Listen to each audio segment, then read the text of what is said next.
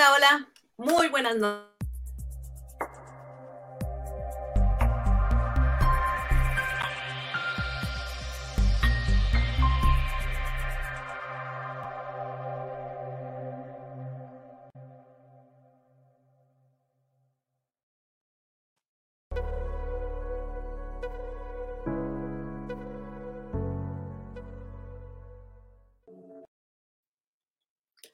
Hola, ¿qué tal?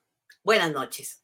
Bienvenidos al segundo programa de Decálogo ILPA, una coproducción de International Legal Bar and Professionals Association y el Instituto Internacional de Ética Empresarial y Cumplimiento, IEC, que forma parte de la iniciativa internacional Días de Inspiración.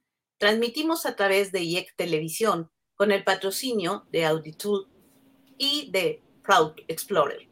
La libertad de expresión, como ustedes saben, es un derecho establecido en la Constitución Política de los Estados Unidos Mexicanos y en el artículo 19 de la Declaración Universal de Derechos Humanos.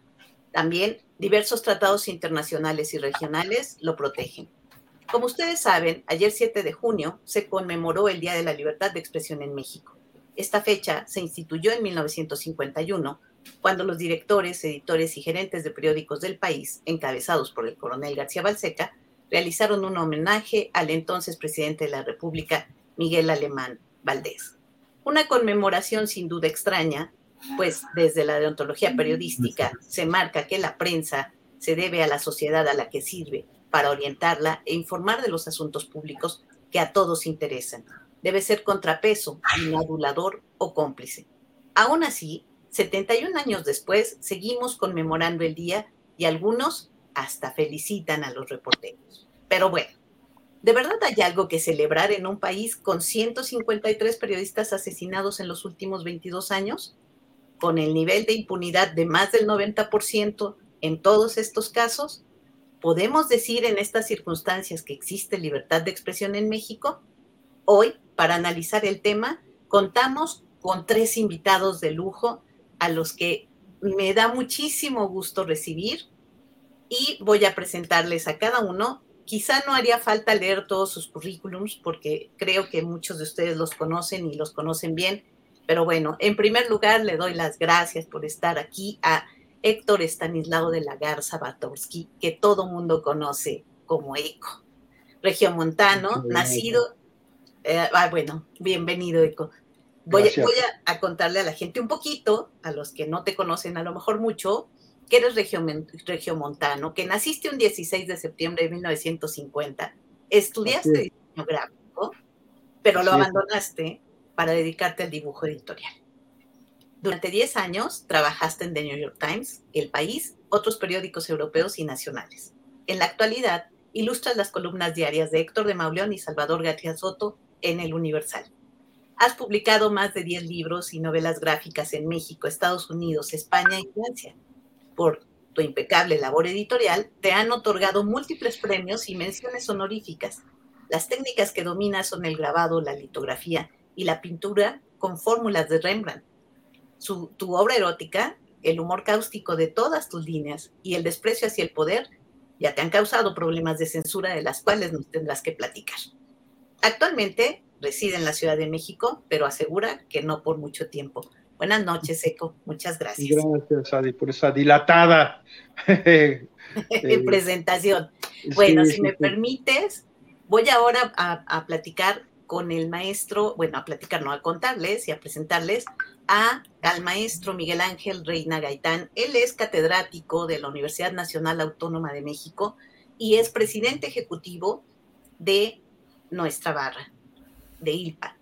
Es abogado por la Universidad Nacional Autónoma de México, estudió la maestría en Derecho en la Escuela Libre de Derecho, es maestro de Derecho Procesal Penal por el Centro de Estudios Superiores en Ciencias Jurídicas y Criminológicas, especialista en Derecho de Amparo por el Instituto Nacional de Desarrollo Jurídico.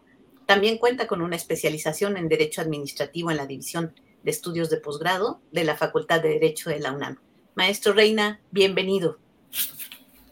Muchas gracias, un gusto estar en este programa tan importante, tan interesante y desde luego con ustedes que son eh, grandes periodistas, grandes eh, precursores en los medios de comunicación. Aquí estamos y un gusto. Muchísimas gracias. Y nuestro tercer invitado es Álvaro Delgado Gómez. Yo insisto en que eh, no necesita presentación, pero bueno, él estudió periodismo y comunicación colectiva en la Facultad de Estudios Superiores FES Acatlán de la UNAM.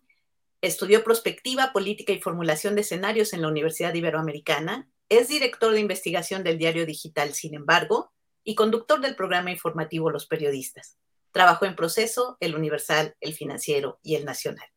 Es autor de El Yunque, la ultraderecha en el poder, eh, perdón, la ultraderecha en el poder, El Ejército de Dios, nuevas revelaciones sobre la ultraderecha en México, El engaño, prédica y práctica del PAN, El amaciato, El pacto secreto Peña Calderón y otras traiciones panistas. Su libro más reciente es La disputa por México, dos proyectos frente a frente hacia 2024, en coautoría con Alejandro Páez Varela, con quien dirige Los Periodistas. Muchísimas gracias, Álvaro.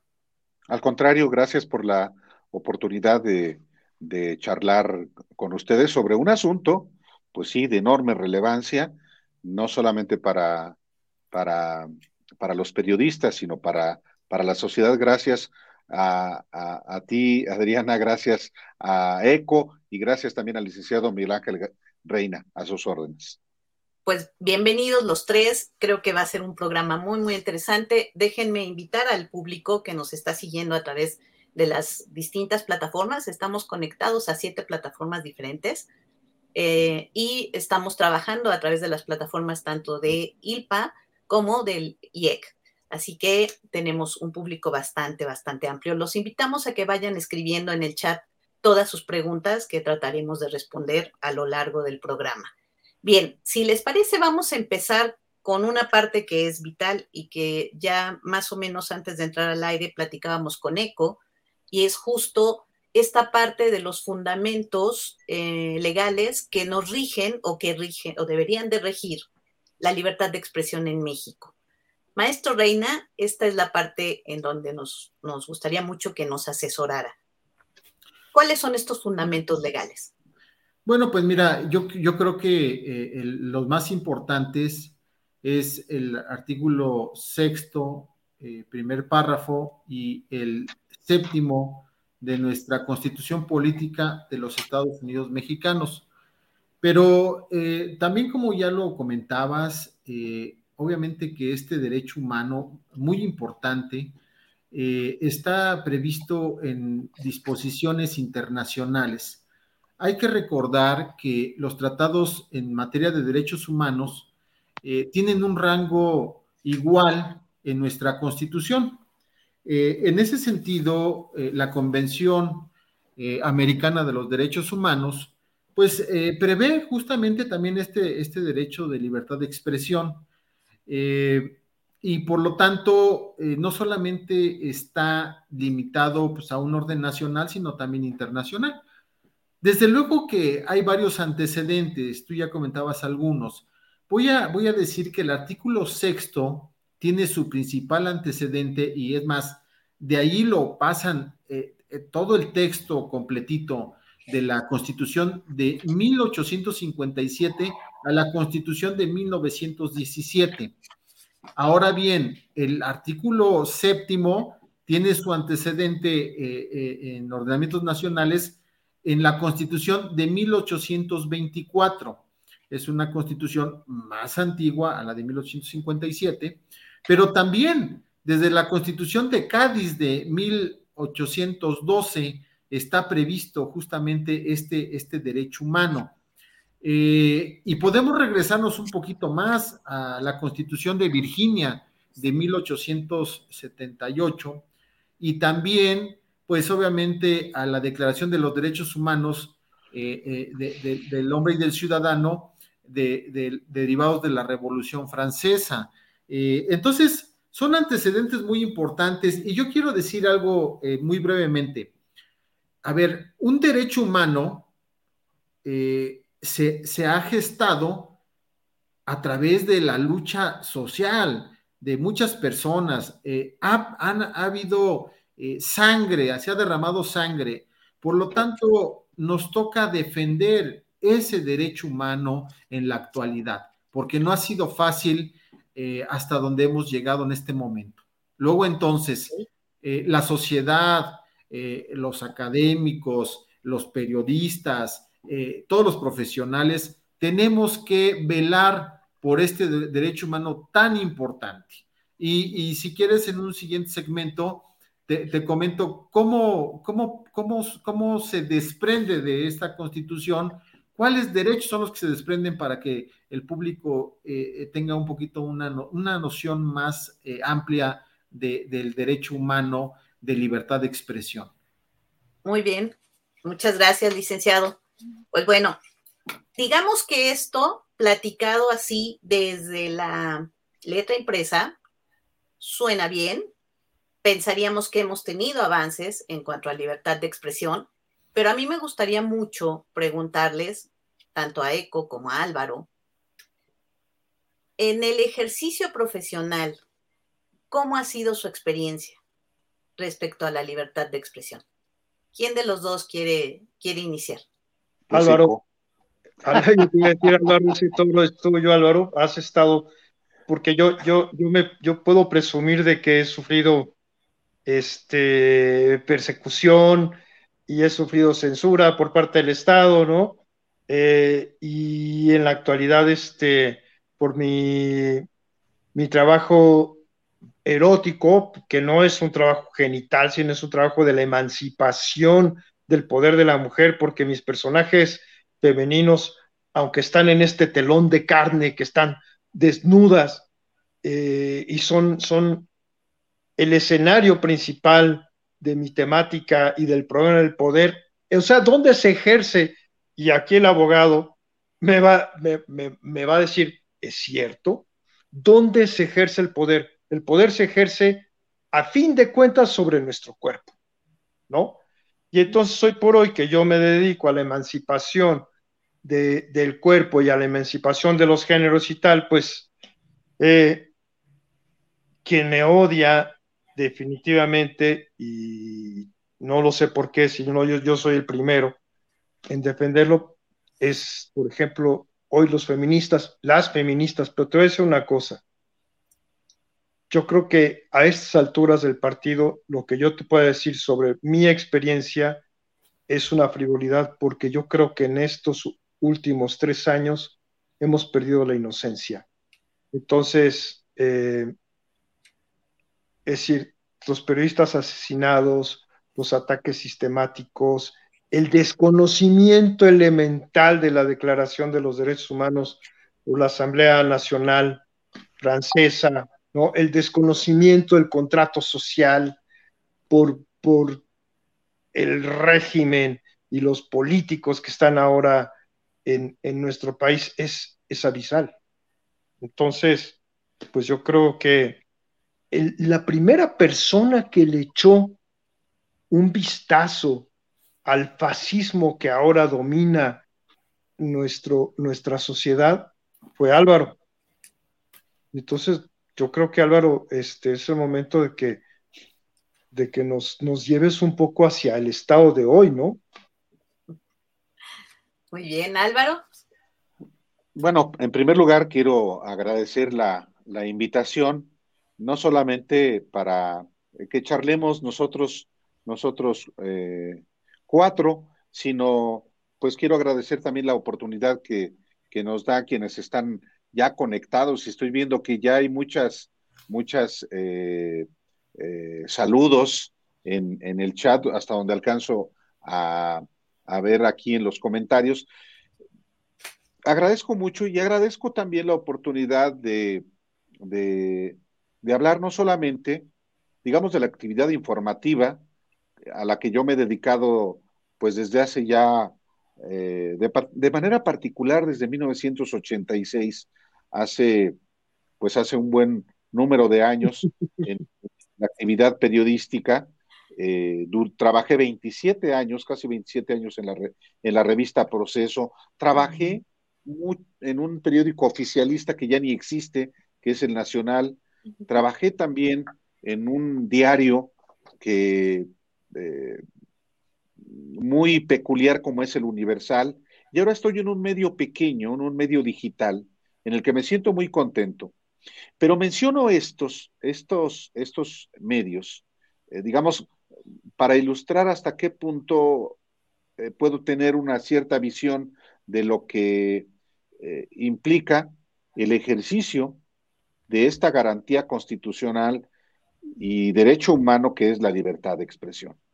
Y que no, y que por supuesto no es solamente para los periodistas, es una garantía constitucional para todas las personas que se encuentran en nuestro país, sean mexicanas o no sean mexicanas, y sean mayores de edad, si sean, o no sean mayores de edad, tengan, sean ciudadanos o no sean ciudadanos. Y este, esta, esta libertad, eh, más que definirla, aunque está perfectamente establecido en el artículo sexto constitucional, hay que ejercerla en, con todas las acechanzas que siempre han existido, existen y seguirán existiendo. En particular, cuando hablamos de el, ejercicio de la libertad de expresión en el ámbito del periodismo, sí, sobre todo el día de ayer, que se conmemoró, que todavía se conmemora, que me parece un absurdo, el Día de la Libertad de Expresión, se debate si efectivamente existe esta, esta libertad o eh, es muy relativa. Y yo siempre eh, comienzo por eh, manifestar mi discrepancia con la conmemoración de una fecha como la del día de ayer, que tiene que ver todavía con un, una manera de ver la política o de un régimen político que debería estar ya completamente erradicado. Como tú bien lo dijiste, eh, Adriana, el Día de la Libertad de Expresión eh, nace en 1951 en una comilona que le ofrecen los propietarios y los directivos de los medios de comunicación al presidente de la República, Miguel Alemán Valdés, para darle las gracias precisamente por, para que exista, para que tuviera vigencia la libertad de expresión. Pero eso no solamente fue un, aquel día de 1951. En los hechos, al año siguiente, es cuando nace como el Día, de la Libertad de Expresión.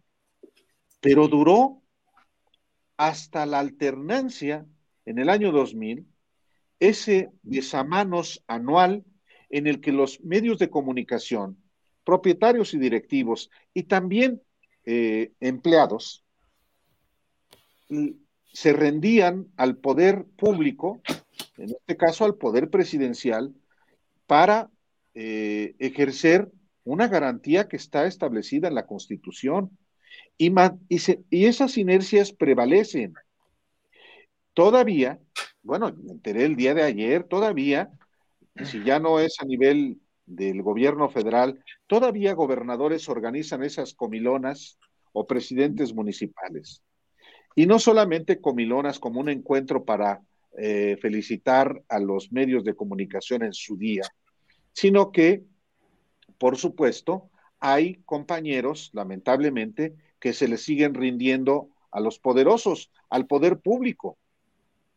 Ahora, esa es una solamente una expresión de, esas, de esos atavismos, de esas inercias que todavía lamentablemente prevalecen en el país y que en los hechos representan el, el, no ejercicio de una garantía establecida en la Constitución y esas, esas relaciones perversas que todavía existen entre periodistas y medios de comunicación con el poder público y con el poder político. Pero hay algo todavía, si no igual, peor. La connivencia, las complicidades, las relaciones perversas entre los medios de comunicación y los periodistas y el poder económico, que también es otro poder que acecha, como el político, al ejercicio de la libertad de expresión. Poder político, poder económico, pero también poder religioso, y también poder criminal. Y diría yo algo más todavía, poder mediático. Cómo los eh, medios de comunicación eh, también se, de pronto se convierten, bueno, no de pronto, no está bien usada esa expresión, han sido los principales eh, valladares para el ejercicio de una, un derecho humano y una garantía constitucional. Y hay que empezar también desde la autocrítica de nuestro ámbito. Y tenemos en México, lamentablemente, unas inercias de cómo medios y periodistas acostumbrados más a la relación con el dinero que al ejercicio pleno de lo que es nuestra responsabilidad social y que lo garantiza la Constitución. Comienzo de esta manera porque eh, a mí me parece aberrante que haya eh, no solamente eh, representantes del poder público, sino también medios de comunicación y periodistas que sigan conmemorando lo que en su origen y en su desarrollo ha representado uno de los peores ejemplos de connivencia de medios y periodistas que por décadas y hasta la fecha siguen escamoteando la información de interés público a la sociedad. Y mientras no comencemos por desterrar este tipo de lacras, pues podemos seguir este, platicando y recibiendo felicitaciones el 7 de junio y me parece que eso no le sirve absolutamente a nadie. A nadie. Muy bien, muchas gracias. Tienes toda la razón. Yo también creo que es un equívoco desde su nacimiento, ¿no? Pero bueno, seguimos conmemorando el 7 de junio hasta hoy, aunque ya no es necesariamente el besamanos que en otro tiempo fue, ¿no? No, porque inclusive, perdón que me, perdón que me agreve, pero fue muy importante lo que pasó cuando la alternancia, cuando llega Vicente Fox, se tuvo que derogar una ley, una ley que inclusive pues eh, implicaba la entrega de un premio, del Premio Nacional de Periodismo, que otorgaba el poder público a periodistas y medios. Una aberración que por fortuna ya para el año 2002 ya se terminó, pero jurídicamente se le dio jurídicamente una dimensión a esa relación perversa poder público, medios de comunicación. De acuerdo. Bien. Ah, maestro Reina, ¿usted considera que ha existido, desde el punto de vista legal, algún juicio emblemático por la defensa de la libertad de expresión en el país? Claro, mira, el más, el más reciente que eh, todos conocemos pues es el de el exgobernador Humberto Moreira en contra de eh, eh, Sergio, Sergio, Aguayo. Eh, pues le demandaba nada más ni nada menos que 10 millones de pesos por haber hecho en una columna pues una, una manifestación que no, no fue propiamente una imputación, ¿no? Sino, sino era una opinión al parecer, él comentaba en su, en su artículo. Eh, y entonces, eh, eh, pues obviamente le demandan en un juzgado el 45, si no mal recuerdo, o 46 de la Ciudad de México, a Sergio, Sergio Aguayo, pues un daño moral. el Código Civil de la Ciudad de México, en el artículo 1916, justamente prevé el daño moral, ¿no? Cuando haya eh, una afectación al decoro, a, la reputación de una persona, eh, pues pueda haber una consecuencia que es el pago de una indemnización.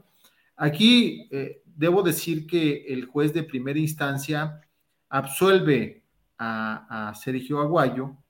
Luego, obviamente que presentan la apelación por parte de, Moreira y la sala, la sala que es un órgano superior al juzgado, pues lo condena.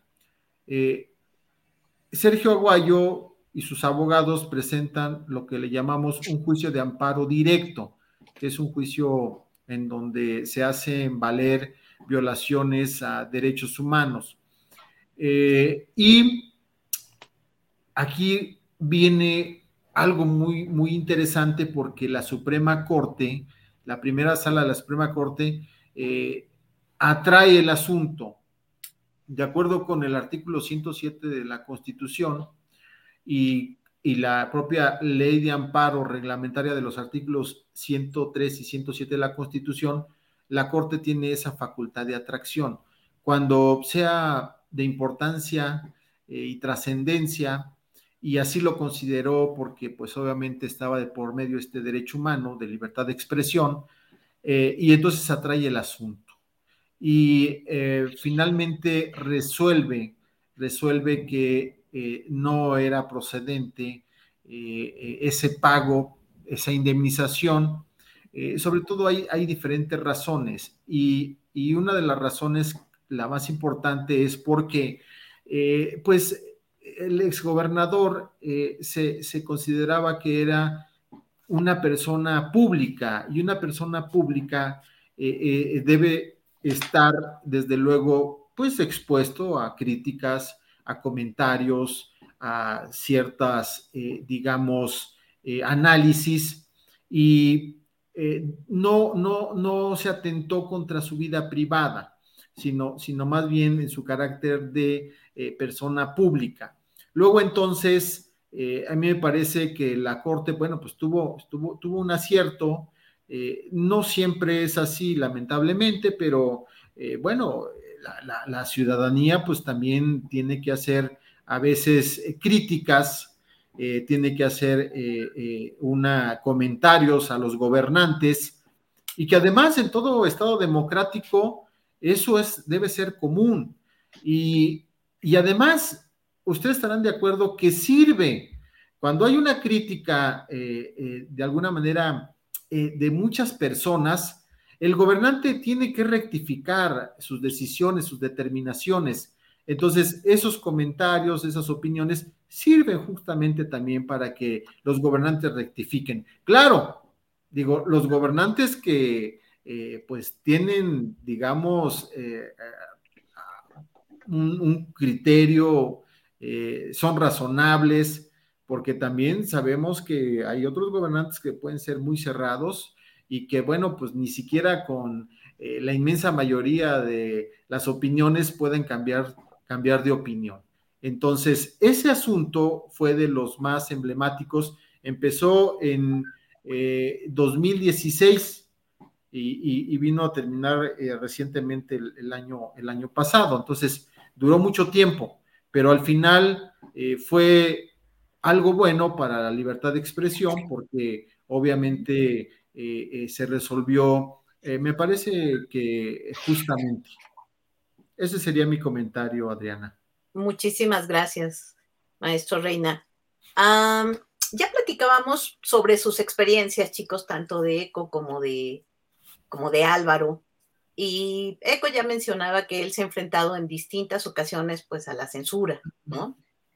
A mí me gustaría ahora, ya que la edad nos permite ser también históricos, entonces, eh, me gustaría mucho hablar si nosotros que somos generación migrante hemos visto cambios en el ejercicio de la libertad de expresión previo al Internet y con la llegada del Internet. ¿Ustedes creen que esto ha cambiado? Hablemos para las nuevas generaciones. Bueno, sabes que eh, definitivamente, definitivamente es una, ahorita ya que, que podemos estar hablando por este medio, esto no existía salvo que, tuviéramos acceso a un, canal de televisión y todo el mundo estuviera sentado. Mira, cada quien tiene sus diferentes. Yo estoy hablando desde mi, desde mi teléfono porque como soy un analfabeta tecnológico no pude, no pude conectarlo a, mi computadora, ¿no? Pero, pero tengo esta conversión en la mano. Eh, eh, sin embargo, sin embargo, es un, es un medio que lo consulto aquí. Eh, estuve revisando los artículos de la Constitución mexicana también aquí por mi teléfono, ¿no? Entonces, estamos absolutamente, es un, es un boom es un boom de, acceso a la información, es un foro increíble. Por supuesto que con tantas voces que hay, es indispensable más que nunca la labor de un editor que nos filtra, que nos filtra el, coro este, que tenemos de, de tantas, tantas gentes, y aún así los que no están dentro de los medios acotados por el criterio de un editor, pues también tienen sus foros y sus cientos de millones de seguidores y todo esto. Ahora, yo, yo quería aprovechar este, este instante porque le quería, le quería comentar al abogado Miguel Ángel Reina que es una oportunidad poder estar hablando con un, con un hombre versado en, en la Constitución. O sea, de verdad no tenemos acceso a ese tipo de inteligencias, ¿no? Que que estaba yo leyendo el artículo sexto de la Constitución y tiene una edición, no sé, de 2000, eh, del, en 2013 o, o 2012, en donde está metido, yo no sé si venía antes, desde, desde la 1857, que allí, allí me parece que el nombre de la, de la ley del artículo sexto era, era bellísimo, bellísimo, porque decía nada más, libertad de expresión y libertad de imprenta. Y ahorita ya, ya este, se metieron en una cosa así como de difundir opiniones, información e ideas a través, o sea, opiniones, información e ideas, etcétera, ¿no? Y luego, eh, sí, a través de, y luego dice, eh, con las excepciones de ataque a la moral, la vida privada, que lo acaba de mencionar en este, en este asunto, eh, derechos a terceros, provoque un delito perturbe el orden público. Eso obviamente no lo entendemos, pero está, está sujeto a una interpretación, a, interpretaciones muy, o sea, ¿qué, ¿qué, es la moral, no? Pero bueno, ya, ya me desvié, es una, es una pregunta importante. Luego quería comentarle a, Álvaro sobre que a pesar de que estamos de que estamos metidos en, este asunto de, los medios públicos y que los medios públicos de alguna manera hay unos que dependen muchísimo de los, del, dinero, ¿no? Del capital y otros que dependen muchísimo del mayor gorila este, capitalista, o sea, el mayor, el más poderoso dueño del dinero que es el Estado, ¿no? que, es una, o sea, los medios que tenemos es un reflejo de la sociedad, ¿no? O sea, estamos tan pobres los medios mexicanos, tan, tan pobres, eh, estamos colgados de las palabras del gobierno, estamos colgados de las palabras de, de, la...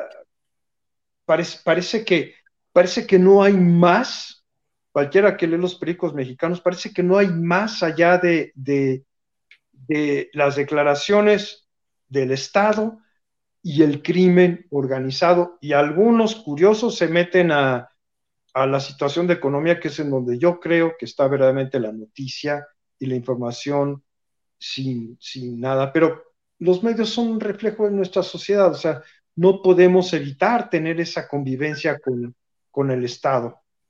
Es lo que yo personalmente, personalmente creo, ¿no? Bueno, de hecho no le evitamos, ¿no? la mayor parte de los medios reciben una partida presupuestal a través de publicidad, ¿no? Que es bastante grande. De hecho, ayer lo mencionaba justamente Álvaro en su, o lo tocaba un poco en su programa sobre el 7 de junio, ¿no? Hablaba de esta partida presupuestal que está destinada a, a los medios y que todos sabemos que muchos medios en México, si no es que la mayoría, no sobrevivirían sin esa partida presupuestal. Pero bueno, también hablábamos de, cómo ha crecido esta, crecido esta cuestión a través de las redes digitales, Y bueno, nada, nada menos Álvaro tiene, bueno, Álvaro y, este, y su compañero tienen en los periodistas más de 850 mil eh, seguidores ya en YouTube, ¿no? Es un quitazo. Sí. Es un quitazo, tu canal así es un bueno, Así es, Álvaro. Tienes la palabra. Es que eh, así como hay cosas que todavía eh, representan obstáculos, acechanzas, eh, riesgos para el ejercicio de la libertad de expresión.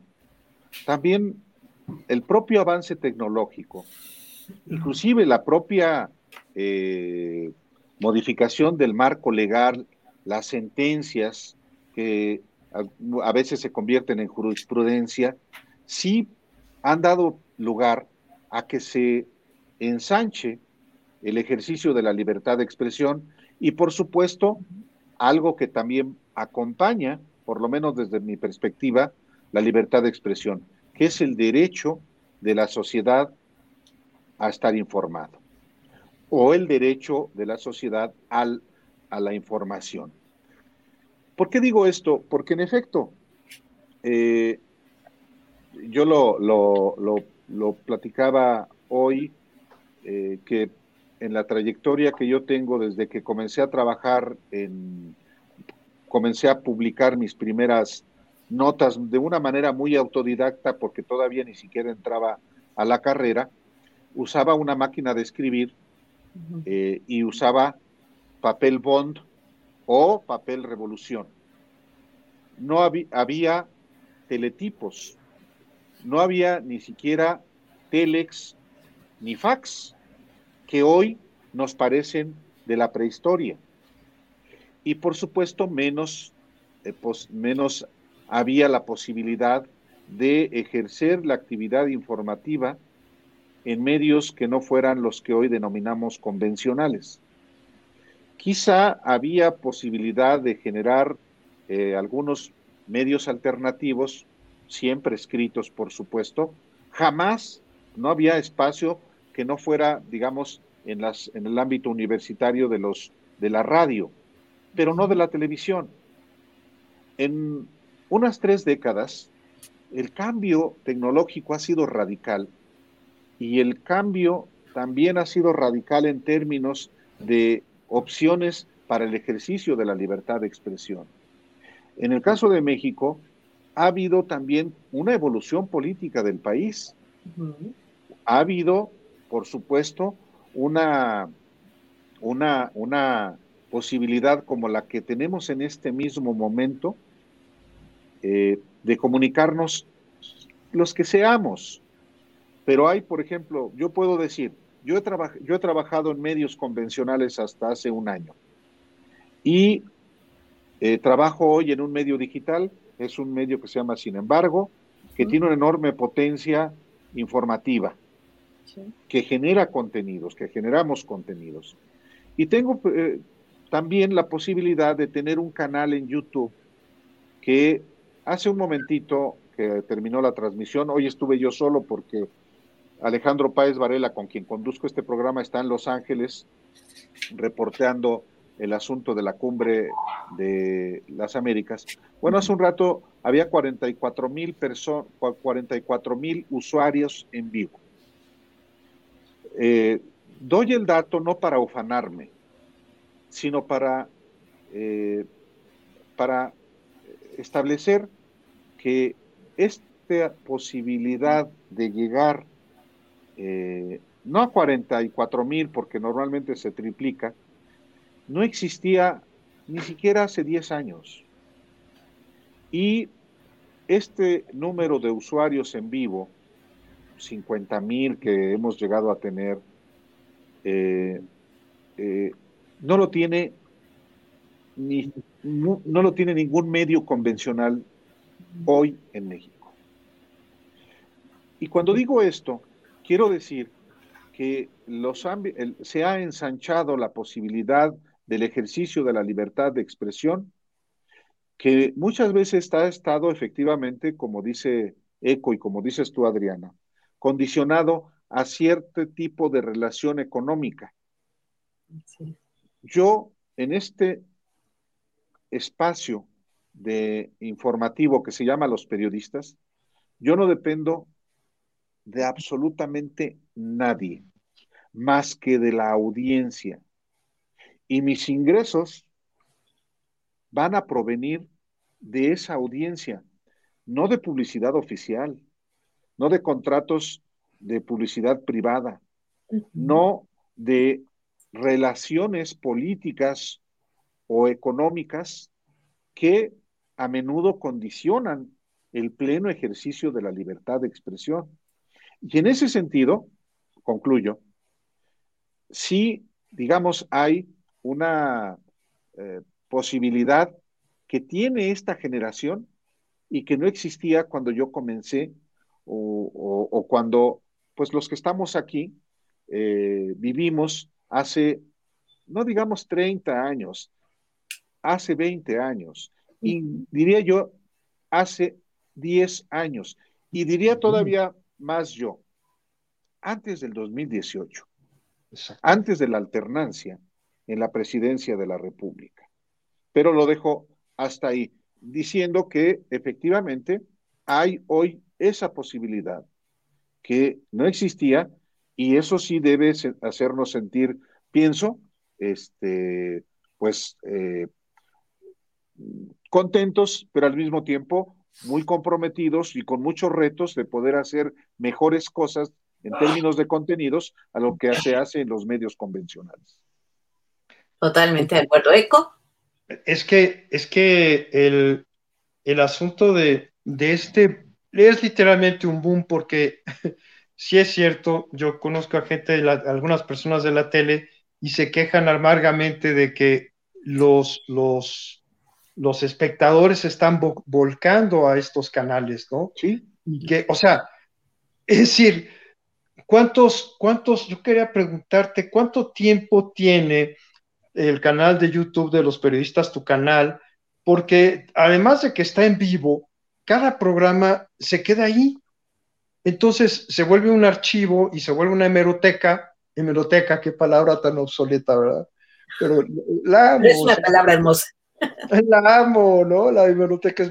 Son una hemeroteca y yo puedo entrar y estar viendo tus videos, eh, pues, de, de varios años para atrás, ¿no? Entonces, es un archivo vivo y además la oportunidad de estar, de estar en vivo, de, ver, de verlos, este, pero ir para atrás me da la oportunidad de asomarme a cuando yo quiera. Entonces son más, son más de 40 o de 50 mil espectadores, ¿no? Y eso, esa libertad extraordinaria, parecería que, que te libera del rigor que te impone, que te impone la estructura de un mega periódico, de una mega agencia de noticias como mis amigos que trabajan en AFP, ¿no? Por ejemplo, en Bloomberg. Pero, pero ustedes lo hacen con un rigor, o sea, y con un yugo de respeto a la información y, una, eh, bueno, pues es rigor, ¿no? Y un respeto a la palabra que ustedes tienen que, que a mí me, o sea, me gusta mucho esta explosión. Creo que ha sido maravillosa.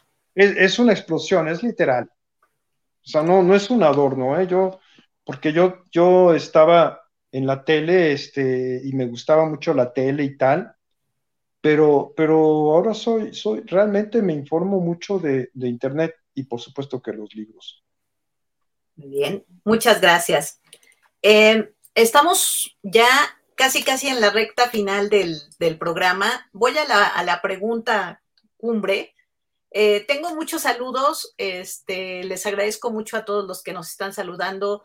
Roberto desde Londres, nuestro querido vicepresidente internacional, un abrazo desde aquí. Saludos a Efraín hasta Puebla, eh, saludos a Arturo RG, al Estado de México, Mauricio Cruz, nuestro presidente eh, de la barra, muchas gracias. Marco Antonio Camacho, nuestro representante en Bolivia, muchas gracias. El maestro Eco, aún conservo uno de sus dibujos publicados en el Nacional. ¡Wow! Allá. ok, felicitaciones a todos los participantes. Eh, ¿Recuerdan un dibujo con un ángel y un, un, demonio entrelazados en la última página del Nacional, eh? Saludos al maestro Reina. Saludos desde Cochabamba, Bolivia. Felicidades a Ilpa Yayek por este espacio y por los grandes invitados. Muchas gracias, Gustavo. Eh, maestro Alejandro SM, bueno, eso lo dejamos hasta el final, si nos alcanza, espero el tiempo para responder la pregunta del maestro Alejandro SM, este, mi muy querido compañero de la maestría, gracias por estarnos viendo.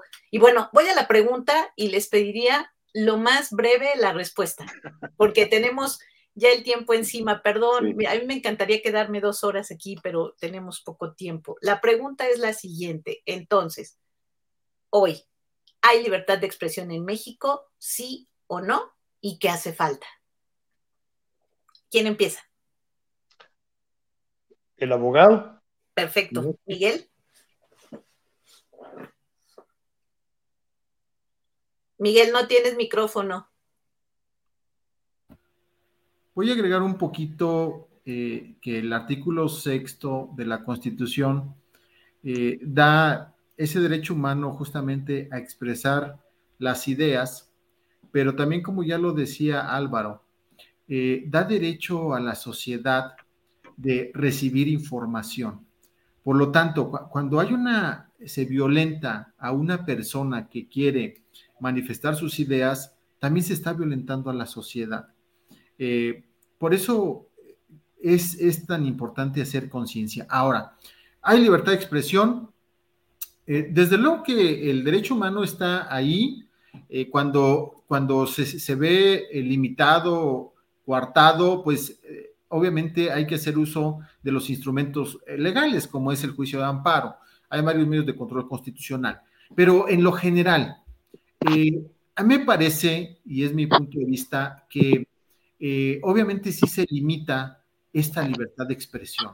Eh, por parte a veces de los diferentes entes del poder, por parte de ciertos grupos de, de, la propia delincuencia organizada, y en donde el Estado no garantiza una protección a los, a los periodistas. Y entonces se afecta también de esa parte la libertad de expresión. Entonces, yo, eh, en conclusión, quiero decir que tenemos, a mi parecer, limitado este derecho humano por estas, por estas circunstancias. Y creo que tenemos que trabajar como, como, como Estado, eh, como sociedad, eh, organizarnos para lograr una verdadera libertad de expresión que, como ya dije, en cualquier Estado democrático es necesaria y sirve para que los gobernantes también rectifiquen. Es mi punto de vista. Muchas gracias. Muchas gracias, Miguel. Yo diría, por supuesto, y hay, y hay la libertad de expresión es, por supuesto, para todas las personas en, en el país, inclusive sean no solamente de mexicanas, y no solamente mayores de edad. Son, es una garantía constitucional eh, para todos. Hay libertad de prensa, que esa es otra expresión, también es importante.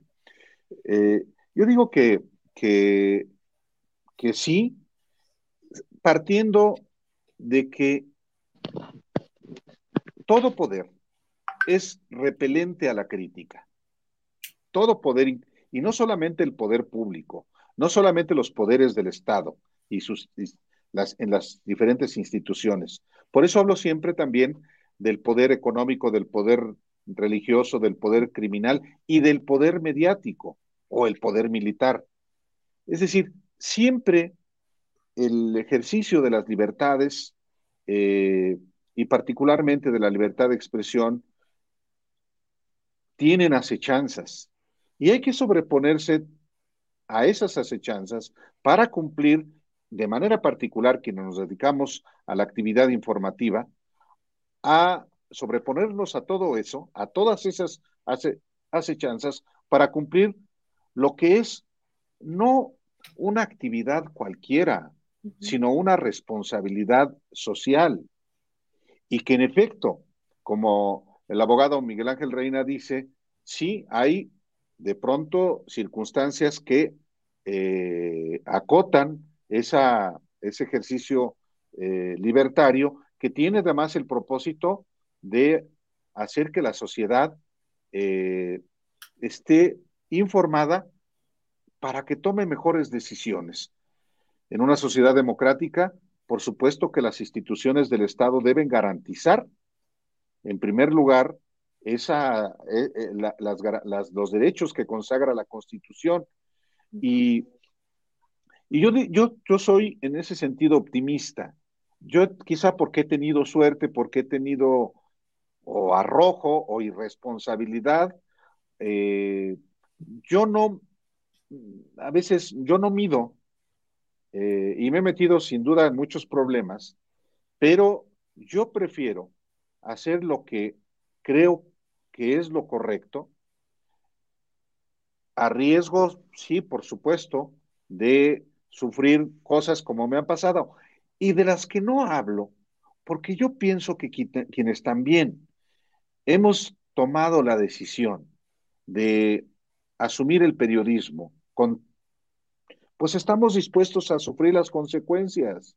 Entonces, sí hay eh, acechanzas, pero yo digo una cosa, yo estoy contento de que existen las condiciones para el ejercicio de la libertad de expresión y también hay que estar dispuesto a asumir las consecuencias. Consecuencias a veces no solamente desde el punto de vista de una agresión, de poner en riesgo tu integridad física o emocional, sino también tus ingresos económicos. Represalias a veces hasta de carácter no solo laboral, sino familiar. Cuando eso uno lo asume, pues puede uno, como es mi caso, decir, claro que eh, hay libertad de expresión porque la estoy ejerciendo. Así es. Muchas gracias. Eco. Al contrario. Pues mira, la, la libertad de expresión no, no se otorga. La libertad de expresión, aunque está, está escrita en la Constitución, fue arrancada al poder. Hoy estamos realmente amenazados por la libertad de expresión. Como yo dije en un principio, este, la censura y la persecución que he tenido no se compara, son frivolidades con respecto al estado de asedio y acoso que hay ahorita contra los periodistas de los medios, de los periódicos normales, de los periódicos impresos, de los periódicos en línea, de los periódicos en, en los canales de YouTube. No se compara con la represión brutal que hay ahorita por parte del crimen tolerado por el Estado. Entonces, gracias, gracias a que está por lo menos en la ley, tenemos un punto de referencia de que estamos luchando y de que los, los poderes fácticos están jodiendo y están violando las normas más elementales de convivencia. Entonces, yo tengo suerte por estar en la Ciudad de México, tengo, estoy protegido, pero todos los compañeros que están fuera de la Ciudad de México, es una isla de legalidad, están expuestos a las represalias de los asesinatos más brutales. Y eso, desafortunadamente, no hay manera de impedir que se sepa en todo el planeta. Y la situación de, violencia contra el periodismo en México es un escándalo a nivel mundial. Totalmente de acuerdo contigo. Eh, este semestre trabajamos las historias junto con dos de mis grupos de géneros periodísticos. Hicimos la investigación de las historias de más de 40 periodistas asesinados en los últimos años. Y hay un denominador común justo lo que acabas de mencionar, ellos se dedicaban o tenían sus propios medios muy pequeñitos en las redes, eh, pocos, muy pocos corresponsales que son los que han hecho realmente eh, el mayor ruido, eh, los que han generado, no ruido, los que han generado mayor respuesta por parte de los medios son aquellos que han sido corresponsales de los grandes medios nacionales.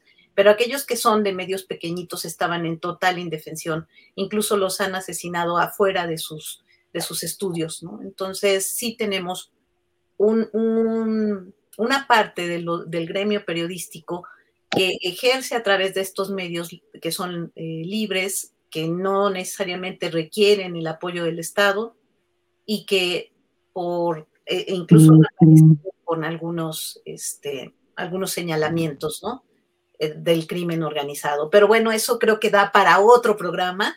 Este, les quiero agradecer a todos que hayan estado con nosotros. Estamos justo en el tiempo, eh, en el tiempo límite ya del programa. Yo quisiera seguir platicando con los tres porque ha sido una, una recepción maravillosa. Muchas gracias a todas las personas que han hecho sus comentarios a través de las redes. Eh, tenemos por aquí una última pregunta, pero ya no me da tiempo y, de verdad me apena tremendamente que no, no alcancemos, pero tenemos un siguiente programa, y EC tiene un siguiente programa y nos comemos su tiempo.